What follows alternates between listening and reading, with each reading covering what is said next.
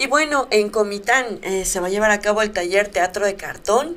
El Honorable Ayuntamiento de Comitán, a través de la Dirección de Cultura Municipal, te invita al taller Teatro de Cartón que se impartirá todos los sábados del mes de julio, iniciando el 2 del mismo en el Museo Rosario Castellanos. Imparte Fabián Nezahualcóyotl, inscripciones al 963-329-4656 Cupo limitado a 20 niños de 10 a 15 años y es totalmente gratuito. Aprovechenlo ahora que van a estar de vacaciones, que vale muchísimo la pena.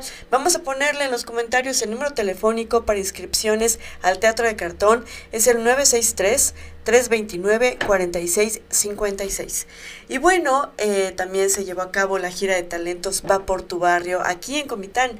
La gira de talentos Va por tu barrio que el ayuntamiento organiza a través de la Dirección de Cultura Municipal visitó el barrio de Guadalupe en el marco de la celebración del Día del Padre, en donde participaron artistas locales amenizando con una diversidad de presentaciones. El público recibió con aplausos las actividades artísticas, entre ellas la voz de Ana Casolop, el concierto de cuerdas a cargo de alumnas y alumnos del taller de guitarra del Centro Cultural Rosario Castellanos, la música tradicional y popular de marimbas y las voces de Pepe Román y Carlos Ochoa. En esta ocasión, comerciantes se sumaron a la caravana exponiendo y vendiendo productos diversos, esto para reactivar la economía local. La Biblioteca Rosario Castellanos participó con la hora del cuento y la historia El último dragón de Jacquelina Romero y Laura Aguerrevere, así como actividades para iluminar. Luego de este evento, los vecinos del barrio agradecieron el apoyo recibido por el ayuntamiento municipal, presidido por el licenciado Mario Antonio Guillén Domínguez, el señor Fox. Y bueno, instalan el Consejo Municipal en Simol, estando presentes el licenciado José Joel Altuzar Jiménez, el presidente municipal constitucional de Simol, la ciudadana María Magdalena Gordillo de Arcia, presidenta del sistema DIF municipal, profesor Julio César Sánchez Morgan, delegado de la Secretaría de Educación, el licenciado Jorge Antonio Domínguez Torija, asesor jurídico de educación, la ciudadana María Antonieta Gordillo Ruiz, regidora de educación, y todos los integrantes del Comité de Participación Escolar, se llevó a cabo la instalación del Consejo Municipal de Participación Escolar en la Educación. Muy bien por Simol, la verdad es que el presidente está siempre preocupado por la educación en su municipio. Y bueno, lamentablemente muere el repartidor de agua en trágico accidente en Comitán. Eh, buscan a sus familiares. Un trágico accidente se registró hace unos momentos a la altura de la carretera Comitán-Altamirano, exactamente en la comunidad Villahermosa Yalumá. Paramédicos de la Cruz Roja y Protección Civil acudieron al lugar en donde lamentablemente localizaron a una persona fallecida.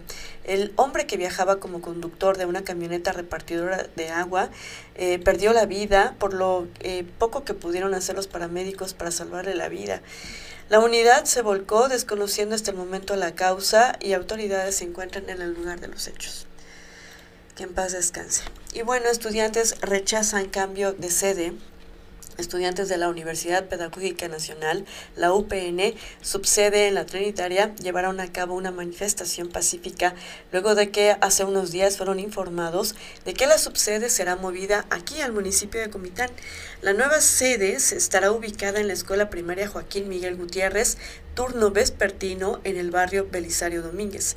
Ante esto, alumnas y alumnos de, se inconformaron debido a que algunos de ellos son oriundos de la cabecera municipal de la Trinitaria y otros más de las localidades cercanas, por lo que se les complica hacer viajes hasta Comitán para tomar sus clases. El grupo inconforme comentó que en los últimos meses han recibido clases en línea, pero se les informó que en el regreso a clases presenciales se presentará este cambio. Y bueno, vamos a un pequeño corte. Estos factorinas.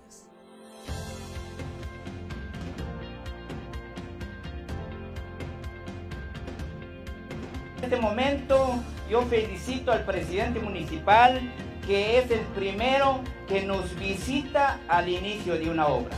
Pues nos encontramos hoy con ustedes aquí en el ejido El Vergelito de la microrregión Cañada Tojolabal para que realicemos juntos el banderazo de la rehabilitación de calles dentro de su Una obra que ustedes priorizaron mediante el Copladén y que lo hemos dicho claro desde el primer día de nuestro gobierno, que aquí el pueblo manda y el gobierno obedece. Y es lo que estamos haciendo. ustedes priorizaron su obra, ustedes nos pidieron cuál es la primera necesidad que tienen ahora y es por eso que estamos aquí con ustedes para que festejemos, para que celebremos juntos este inicio de obra. Enhorabuena compañeras y compañeros, muchísimas gracias y estamos a sus órdenes. Honorable Ayuntamiento Municipal 2021-2024, por el bienestar de nuestro pueblo. La sucursal Fobiste de la panadería y pastelería La Flor de México todos los días tiene lo mejor del pan estilo México y estilo regional, elaborado con la calidad de nuestro auténtico sabor, libre de conservadores, ayudando en el cuidado de tu salud, así como lo mejor de la repostería, salchichonería y lácteos. Búscanos en Onceava Calle Surponiente o llámanos al 963-110-6466. Contamos con lo mejor del pan de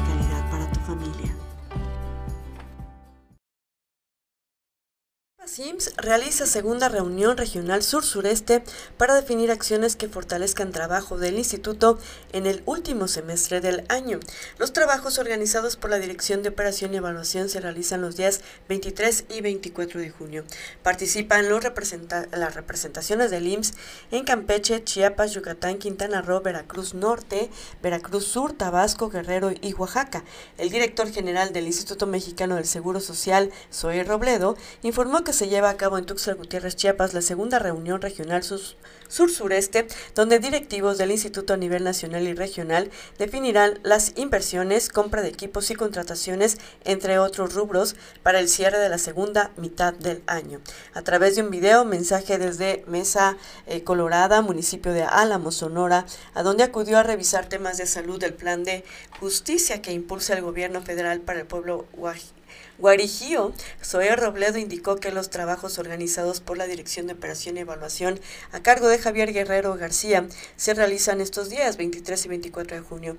El director general del IMSS también agradeció al rector de la Universidad Autónoma de Chiapas, la UNACH, Carlos Natarén Nandayapa, por facilitar las instalaciones del Auditorio Manuel Velasco Suárez, donde se llevó a cabo la inauguración de la segunda reunión regional sur-sureste. Destacó también que los trabajos se desarrollan en la capital de Chiapas porque es un lugar que tiene mucha vocación de turismo, de convenciones y de trabajo. Tuxtla ofrece muchas oportunidades y en ese sentido expresó su reconocimiento al presidente municipal Carlos Morales Vázquez por recibir al personal del Seguro Social. Zoe Robledo explicó también que en esta reunión participan las direcciones normativas jurídica, administración, finanzas, planeación institucional, incorporación y recaudación, innovación y desarrollo tecnológico, prestaciones económicas y sociales y prestaciones médicas, señaló. Además, directivos del IMSS en el sureste del país, representados por los órganos de operación administrativa desconcentrada con todos sus equipos como son Campeche, Chiapas, Yucatán, Quintana Roo, Veracruz Norte, Veracruz Sur, Tabasco, Guerrero y Oaxaca. Zoe Robledo agregó que son nueve oficinas de representación del IMSS que son recibidas por el doctor Enrique Leobardo Ureña Bogarín, titular del Seguro Social Chiapas. También están allá los directores de las unidades médicas de alta especialidad de Veracruz y de Yucatán. También refirió que en estas reuniones intervienen más de 340 personas que se reúnen para preparar el cierre de la última mitad del año y definir las acciones que fortalezcan el trabajo de la institución. También, hablando del IMSS, realiza cirugías de rodilla en el Hospital número 1 Nueva Frontera.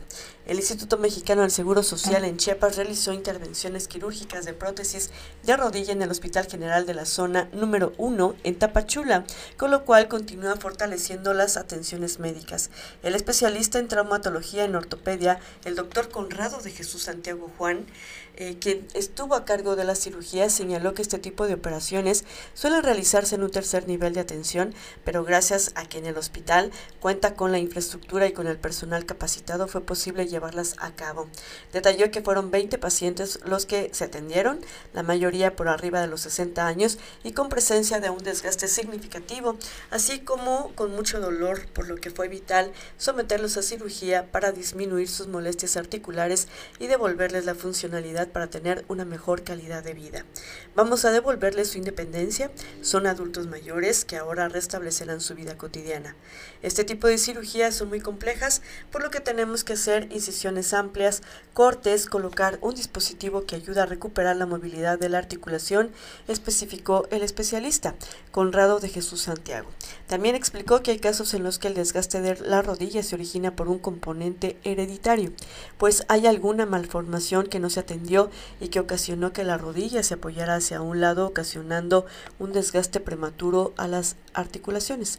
Cabe mencionar que las atenciones médicas se desarrollaron bajo un estricto protocolo de seguridad e higiene para protección de las y los pacientes, así como del personal institucional adscrito a las unidades hospitalarias. El IMSS Chiapas informa que realiza una planeación priorizada de la cirugía programada a fin de atender las especialidades que mayor demanda tienen, por lo que en las intervenciones han participado equipos multidisciplinarios para garantizar el éxito de cada jornada. Por otro lado, encuentran un pequeño cocodrilo cerca de un kinder, también aquí en el estado de Chiapas, ante las intensas lluvias en esta región. Eh, el istmo Costa, sobre todo la mañana del pasado miércoles, vecinos y catedráticos del Kinder Benito Juárez del balneario de Puerto Arista en el municipio de Tonalá localizaron sobre el agua encharcada un cocodrilo. Flor Toro, profesora de música del centro educativo, dijo que este pequeño cocodrilo apareció sobre el agua, el cual entre los vecinos lograron atraparlo y ponerle una cinta sobre su trompa para evitar alguna mordedura. Cabe señalar que cerca de esta escuela, Kinder Benito Juárez, se encuentra un estero y con la lluvia son arrastrados por las corrientes de agua. El reptil fue llevado al campamento tortuguero para que sea atendido por el personal calificado y sean ellos mismos si lo regresan a su hábitat que lo valoren o sea un huésped para el campamento. Y bueno, por otro lado, eh, en Teopisca se manifiestan en apoyo a Luis Valdés Díaz. Cientos de personas se manifestaron pacíficamente en el Parque Central del municipio de Teopisca para mostrar su apoyo a Luis Valdés Díaz. Los representantes de diversas organizaciones sociales, comerciales y de transportistas y de algunas localidades de este municipio externaron su deseo de que sea Luis Alberto quien sea designado como presidente municipal en sustitución de su fallecido hermano. Vamos a un corte. Esto es Factory News.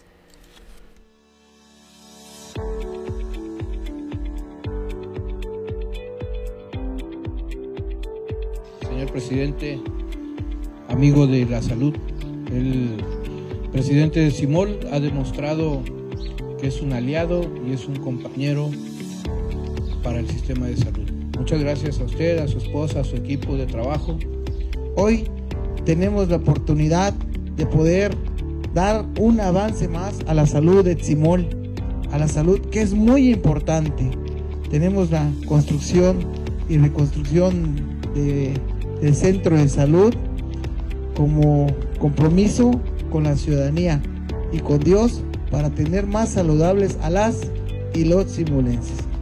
Muchas gracias por asistir y créanme que aquí tienen un amigo, Joel Atuzar es amigo de ustedes, amigo de Tzimol y amigo de todos los municipios de esta región.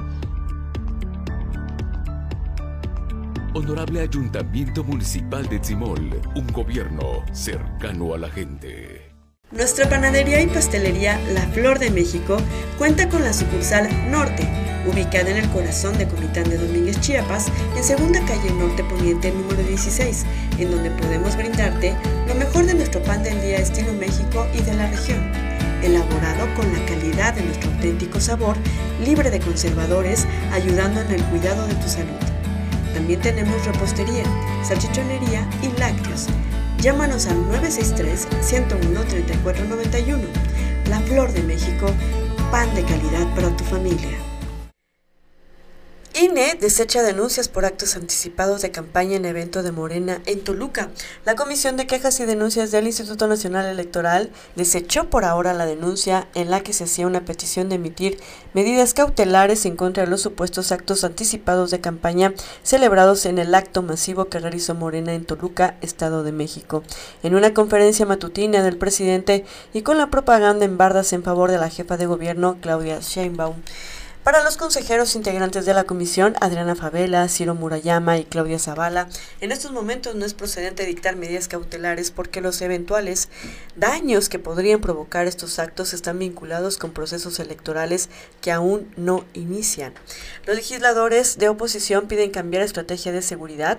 Hay resultados. Morena, además, argumentaron que es necesario esperar el análisis de fondo que realizará la Sala Regional Especializada del Tribunal Electoral del Poder Judicial Judicial de la Federación para tener claridad sobre si existe una violación al marco jurídico electoral.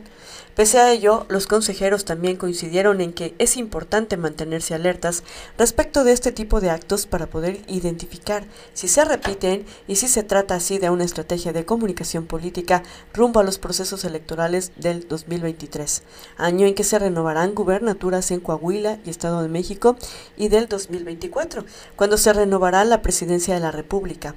La denuncia fue presentada por el PAN y por el PRD, así como otros actores políticos, en contra del acto masivo celebrado en la capital del Estado de México el 12 de junio, en el que participaron además el presidente de, Morena, Mario Delgado, los secretarios de Relaciones Exteriores, Marcelo Ebrard, y de Gobernación, Adana Augusto, así como la jefa de gobierno de la Ciudad de México, Claudia Sheinbaum posibles candidatos a la presidencia de la República, así como otros personajes que podrían ser candidatos a la gubernatura mexiquense. En la denuncia también se reclamaron las bardas montadas con expresiones en favor de Sheinbaum y declaraciones del presidente Andrés Manuel López Obrador en su conferencia del 13 de junio sobre el apoyo que brindará a quien gane la encuesta para elegir aspirante presidencial y los tweets del secretario de Gobernación y de Morena en los que supuestamente se viola la laicidad del Estado mexicano. La comisión consideró que la solicitud de medidas cautelares es improcedente porque se considera que no existe justificación para que en este momento se dicte una medida precautoria que tenga por objeto el retiro, remoción o suspensión de mensajes o contenidos alusivos al evento que se realizó en días pasados y aquellos relacionados con las expresiones o propaganda en torno al mismo. Esto porque los posibles daños o consecuencias que podrían provocar están íntimamente relacionados con los procesos electorales indicados, los cuales aún no inician, siendo que la determinación de la validez o no de las conductas denunciadas será objeto de pronunciamiento de fondo de parte de la autoridad jurisdiccional pues así las cosas en el Estado de México. Por otro lado, aplica el Banco de México un alza de tasa sin precedente y llega a un 7.75%. El Banco de México aplicó este jueves por unanimidad un incremento sin precedente de 0.75% a su tasa de referencia, es decir, la que determina el costo del crédito al que se financian empresas y familias, con lo que se ubicó en el 7.77%. 75%, con el objetivo de contener la elevada de inflación. Se trata de la primera ocasión que el Banco Central Mexicano aplica un incremento de esta magnitud a su tasa de referencia, movimiento anticipado por la mayoría de analistas, pues va en línea con el aumento de la misma proporción que hizo hace unos días la Reserva Federal en Estados Unidos. En el comunicado en el que dio a conocer la decisión de su última reunión de política monetaria, la Junta de Gobierno del Banco de México resaltó las presiones inflacionarias que enfrenta el país, por lo que adelantó que las siguientes decisiones tienen la intención de seguir aumentando la tasa de referencia y valorará actuar con la misma contundencia en caso de que así se requiera. Destacó también que ante presiones inflacionarias mayores a las anticipadas, el pronóstico para la inflación general se revisó al alza hasta el tercer trimestre del 2023 y el la subyacente de eh, que se ajustó a la alza para todo el horizonte, aunque se sigue previendo que la con convergencia a la meta del 3% se alcance en el primer trimestre del 2024. No obstante, estas previsiones están sujetas a riesgos al alza, como la persistencia de la inflación subyacente en niveles elevados, presiones inflacionarias externas derivadas de la pandemia, mayores presiones en los precios agropecuarios y energéticos por el conflicto geopolítico, depreciación cambiaria y presiones de costos. Bueno, así las cosas reiterar nuestro pésame a los eh, jesuitas y dar respuesta al mensaje del Papa Francisco, que aún en situación muy difícil, dolorosa. Él escribe un mensaje lamentando la situación de violencia en México, pero al mismo tiempo subrayando de que no es la violencia el camino para conseguir la paz, que la violencia genera más violencia. Y el otro asunto relacionado con este tema es de que aun cuando aparecen los cuerpos se va a continuar la búsqueda de los responsables y se va a hacer una investigación a fondo. No, al contrario, este es el camino. Todo esto es el fruto podrido de una política de corrupción, de impunidad, que se implementó desde los tiempos de Felipe Calderón. No se puede eh, arrancar de raíz de la noche a la mañana, de un día para otro, un problema que lleva años y que además se propició, se alentó. Imagínense ustedes si el secretario de Seguridad Pública de Felipe Calderón era protector de un grupo de la delincuencia, es que lo que sucedió fue gravísimo. Lo que pasa que como era un gobierno de la oligarquía, un gobierno de la mafia del poder, que tenía el control y sigue teniendo de medios de comunicación, pues todo lo resolvían de manera mediática, hasta que la gente se dio cuenta y por eso se llevó a cabo el cambio en el país, pero el daño fue muy grave. Y hemos hablado que los errores en política son como crímenes. Son, en lo general, dos cosas. Primero, atender las causas que originan la violencia. Porque estoy absolutamente convencido que no se puede enfrentar la violencia con la violencia. Y lo segundo, que es importantísimo, cero corrupción y cero impunidad. Entonces, no vamos a cambiar la estrategia. Y bueno, tal como lo escuchamos, el presidente Andrés Manuel López Obrador ofreció hoy que el gobierno irá a fondo en la investigación del crimen contra dos sacerdotes jesuitas en Cerocahui, municipio de Urique, Chihuahua, pues dijo es sospechoso que el hombre identificado como el agresor José Noriel Portillo Gil, el Chueco, vinculado a los Salazar, célula del cártel de Sinaloa, llevar una vida normal en la región, lo que apunta a una posible protección de autoridades. Pese a estos hechos y ante pregunta expresa en la mañanera el día de hoy sobre un cambio de estrategia de seguridad, insistió en que no habrá un viraje en su política en esta materia y seguirá manteniendo su empeño en que hay que atender las causas de la violencia y combatir la corrupción y la impunidad. Destacó también que el Papa Francisco difundió un mensaje sobre el crimen de los jesuitas, en el que rechaza que la violencia sea el camino para combatir la violencia, y destacó que se hayan encontrado los cuerpos de las tres víctimas, incluido al guía de turistas. Aun cuando aparecen los cuerpos, se va a continuar la búsqueda de los, de los responsables y se va a hacer una investigación a fondo, porque es muy extraño y al mismo tiempo inaceptable y además muy sospechoso el que una persona así, el chueco, llevara una vida tan normal.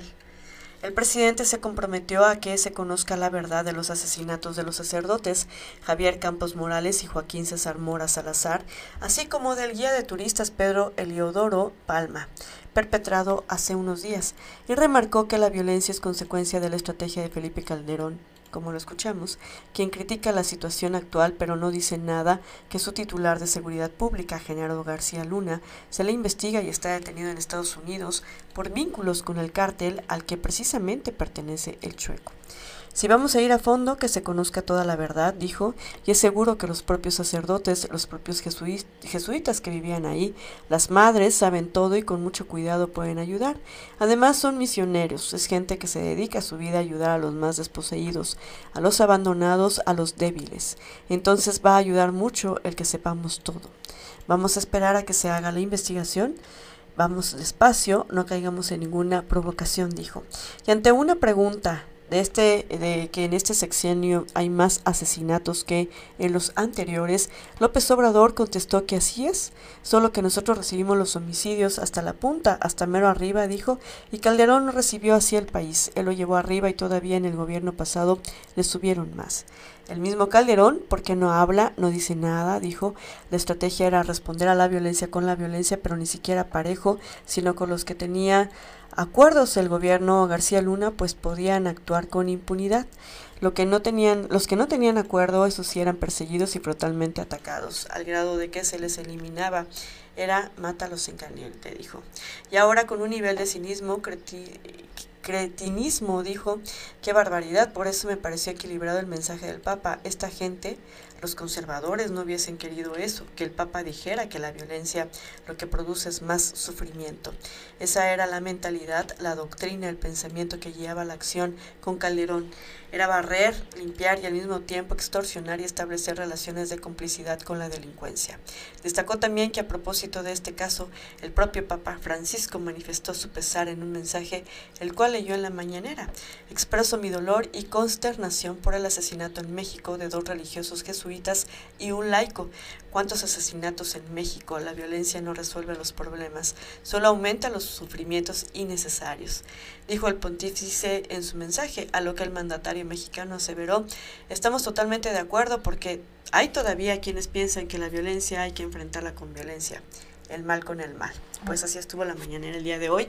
Y bueno, la máxima casa de estudios informó que las autoridades de la facultad dieron aviso de inmediato a la autoridad ministerial correspondiente. ¿De qué estamos hablando? El día de hoy un estudiante de segundo año de la Facultad de Medicina perdió la vida luego de lanzarse al vacío desde uno, desde uno de los edificios del plantel en Ciudad Universitaria, informó la Universidad Nacional Autónoma de México. La máxima casa de estudios informó que las autoridades de la facultad dieron aviso de inmediato a la autoridad ministerial correspondiente y se han abocado a localizar a los familiares del estudiante. El incidente ocurrió en el edificio A de la Facultad de Medicina alrededor de las 12.30 de este jueves, de este jueves del día de hoy, donde estudiantes afirmaron que escucharon un grito. Al asomarse a uno de los patios del complejo educativo, vieron el cuerpo del estudiante que cursaba el segundo año. Tras ello, elementos de seguridad UNAM llamaron a los servicios médicos de la universidad, quienes confirmaron el deceso del estudiante. Tras lo ocurrido, las autoridades escolares suspendieron las actividades académicas, en tanto peritos de la Fiscalía General de Justicia de la Ciudad de México llegaron al lugar y retiraron el cuerpo del alumno. El cuerpo del joven fue llevado a la morgue de la Coordinación Territorial COI 2 de la Fiscalía Capitalina. La UNAM indicó que se mantiene atenta y ocupada ante el incidente y el creciente índice de casos de personas con problemas de salud mental que en México y el mundo se han agudizado a partir de la pandemia. Pues así las cosas, qué lamentable que pasó esta situación con un joven estudiante. Y bueno, hasta aquí las noticias el día de hoy. Eh, pues estamos para usted, ya sabe, a través de este medio de comunicación, esta plataforma digital con perspectiva de género. Nos vemos mañana, porque el día de hoy escuchamos y vimos quién dijo qué.